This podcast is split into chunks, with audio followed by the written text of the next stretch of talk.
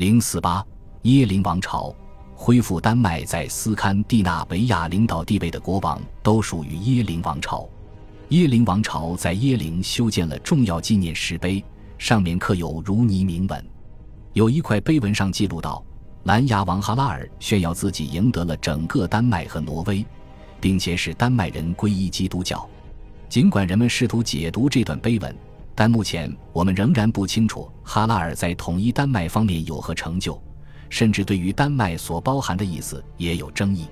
这个名称首次出现的时间，我们可以追溯到挪威酋长前往日德兰南部的海泽比的旅途描述中。他告诉威瑟克斯的国王阿尔弗雷德和他博学的臣子，当他从斯林格斯海尔航行到那里时，他能够在丹麦停泊三天，右侧就是广阔的大海。到达海泽比的两天前，他的右侧是日德兰半岛和施莱湾以及许多岛屿。在港口一侧，他连续两天看到属于丹麦的岛屿。奥塔的描述被收录在奥罗修斯。反对异教徒的历史奇书的古英语翻译版本中，他区分了丹麦和属于他的岛屿，也区分了日德兰岛和施莱峡湾以及附属岛屿。这个区分同这部译作中另一处区分吻合，即南部丹麦人居住在施莱峡湾和日德兰岛，北部丹麦人居住在现在挪威东南、瑞典西部和大多数丹麦岛屿等沿海地区。从表面来看。丹麦这个名字只适用于丹麦人居住和被丹麦国王统治的地区，因此，哈拉尔的父亲高姆娶了号称丹麦之骄傲的翠拉就显得非常重要。这表明，根基在日德兰的高姆想必是南部丹麦人，他娶了来自于丹麦的北部丹麦人，这为日后他的儿子蓝牙王哈拉尔统一这两个地区铺平了道路。蓝牙王哈拉尔统治时期的考古记录极其令人震撼。耶灵如尼文石碑是为纪念其父母而修建，却专门用来记录他自己的功绩。除此之外，他修建了两个坟冢和一个巨大的木质教堂。他于958年将其父亲埋葬在北面坟冢的一个木屋里。哈拉尔执政开始的这一时间，对后来历史资料中记载他统治了四十年的传统说法提出了质疑。哈拉尔的死亡时间不晚于九百八七年，如果他在九百五十八年之前就成为国王的话，他肯定是他父亲的联合执政者。南面的坟冢修建于十多年之后，里面没有发现坟墓，这可能是哈拉尔为自己修建的，但最终并没有用于此用途，因为哈拉尔成了基督徒。或者也可能是为他的母亲翠拉修建的。根据耶林稍小的石碑记载，翠拉先于她的丈夫高姆去世，理当由高姆来安葬。然而，在耶林附近的三处碑文上，拉文的儿子图厄声称自己修建了翠拉的坟冢，这不太可能是耶林南面的坟冢。因此，翠拉葬在何处，由谁埋葬还是个谜，都只能靠猜测。大约在九百六十五年。哈拉尔皈依基督教之后，将他父亲的遗骨从坟冢中迁出，重新葬入两个坟冢之间的木质教堂之内。哈拉尔统治时期修建了许多防御工事，在海泽比、里伯，可能还有奥胡斯修建了城墙进行防御。在丹内维尔克，公元700年前就开始修建堤岸、河沟来保护边界不受日耳曼人侵犯。在10世纪50年代又重修加固。六十年代则修建新的城墙，将主城墙与围绕海泽比的半圆形城墙连接起来。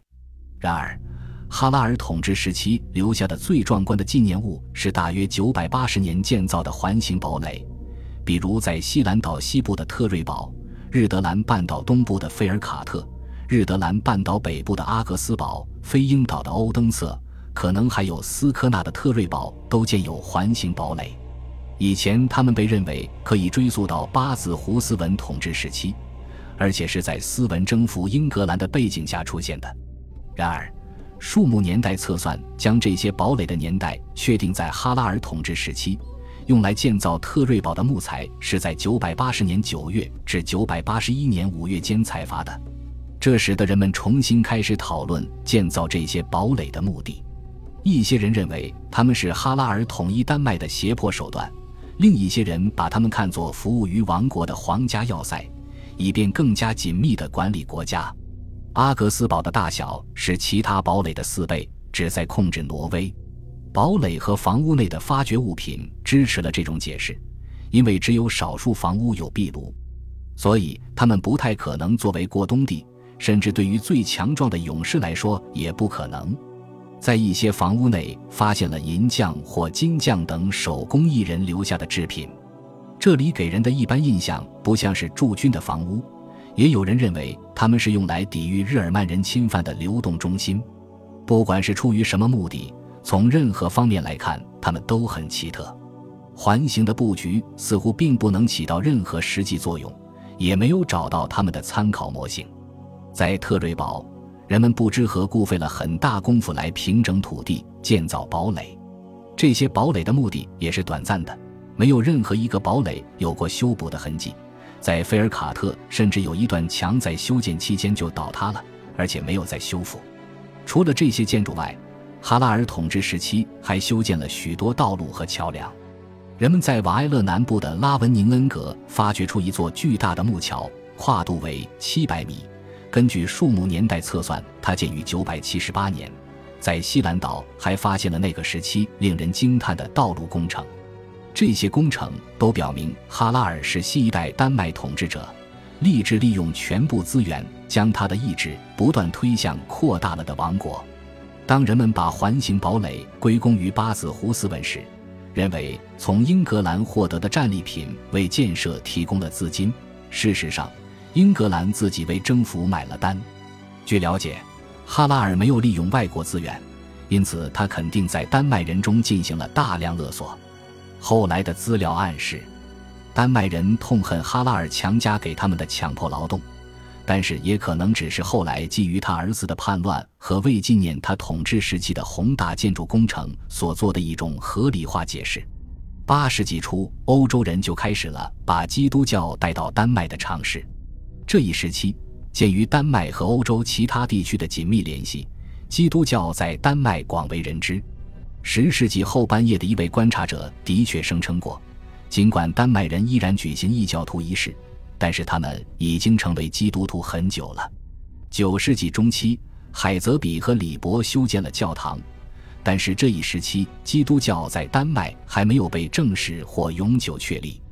斯堪的纳维亚基督教化的责任落在汉堡布莱梅的大主教安斯卡尔的继任者们身上。这个大主教区于832年建立于汉堡。在一次丹麦人袭击汉堡后，845年布莱梅大主教区和汉堡大主教区合并，这令科隆的甘瑟大主教和之后的大主教们非常沮丧，因为布莱梅从他们教省划分出去了。一个世纪后，依然没有什么进展。汉堡不莱梅大主教在丹麦或其他地方没有副主教，因此他的教区无法严格按照规范运行，他的存在很难合理化。而且科隆想要回不莱梅，阿达尔达哥大主教终于迎来了好运，德意志的国王和皇帝们重新恢复了对传教的兴趣，将它与帝国扩张相结合。据说，九百三十四年，捕鸟者亨利击败了丹麦人，迫使他们接受洗礼。这件事似乎可能性很小，但即使它是真的，这次皈依并没有产生持久的影响。九百四十八年，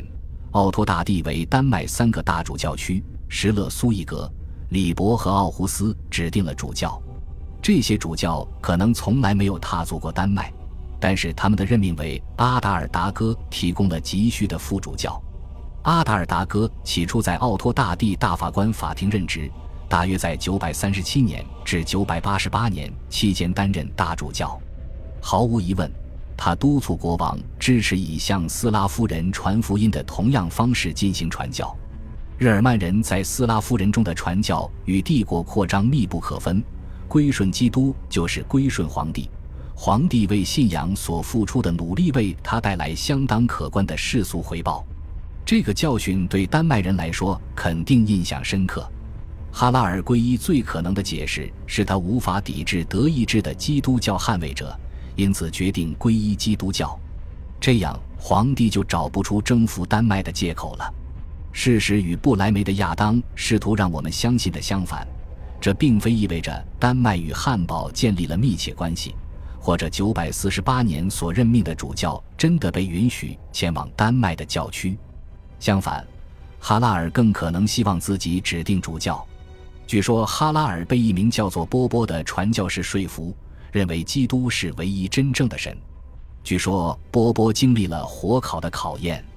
同影响哈拉尔的政治因素相比，关于这一故事对皈依的影响程度，人们只能任凭猜测。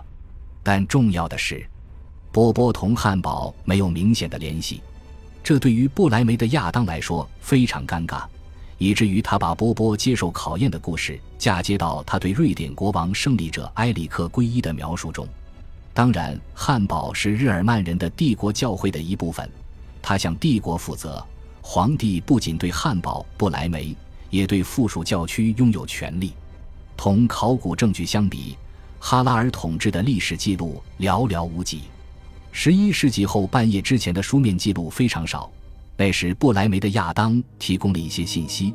据说是来自与他同时期的丹麦国王斯文埃斯特里德松。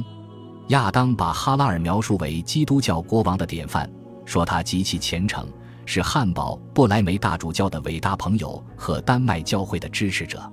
他让丹麦拥有许多神父和教堂。亚当希望在哈拉尔作为异教徒叛乱的牺牲者结束统治后，他还能够被封为殉道者。然而，亚当的描述带有偏见，不足为信。他的目的是使他的教区的存在和地位合理化，为达到这个目的，他毫不犹豫地歪曲了事实。把哈拉尔的皈依归功于一个来自汉堡之外的传教士。遗憾的是，我们也不知道波波来自哪里，反映出人们因丹麦同帝国的关系而对这个教区产生了消极态度。这样的态度也在随后的发展中得到合理印证。哈拉尔在九百六十五年前皈依基督教，那时皇帝颁布了一份宪章，放弃对于丹麦大主教区的帝国权力。从而承认了丹麦拥有一位基督教统治者，但是奥托大帝的姿态并没有让哈拉尔相信日耳曼人的意图是完全友善的。他继续重新加固丹内维尔克。九百六十八年，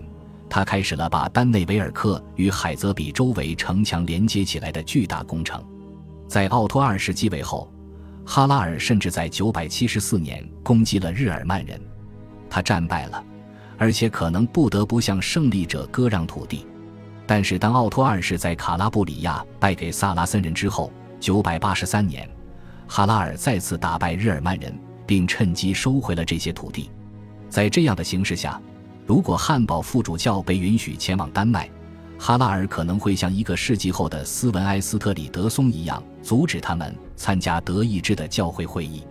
布莱梅的亚当对哈拉尔对待汉堡布莱梅态度的描述，是他那个时代的政治宣传需要，因为斯文埃斯特里德松正在同教皇谈判建立丹麦独立大主教区。